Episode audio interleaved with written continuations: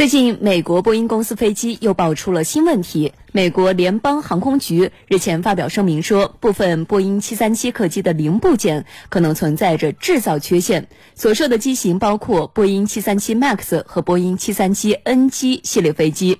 有关的机构呢，需要立即更换这些零部件。来听报道。声明说，联邦航空局与波音公司联合调查发现。部分波音737客机的前缘缝翼导轨可能存在制造缺陷，问题部件可能达到148个，由一家次级供应商制造。全球可能有一百七十九架737 MAX 和一百三十三架737 NG 系列受影响。前缘缝翼是安装在机翼前端的狭长小翼，用以提高飞机临界迎角和增加升力。美国联邦航空局表示。问题零部件可能因制造不当而容易出现过早失效或开裂等情况。尽管前缘缝翼导轨完全失效，可能不会造成飞机损失，但存在导致飞机在飞行中受到损害的风险。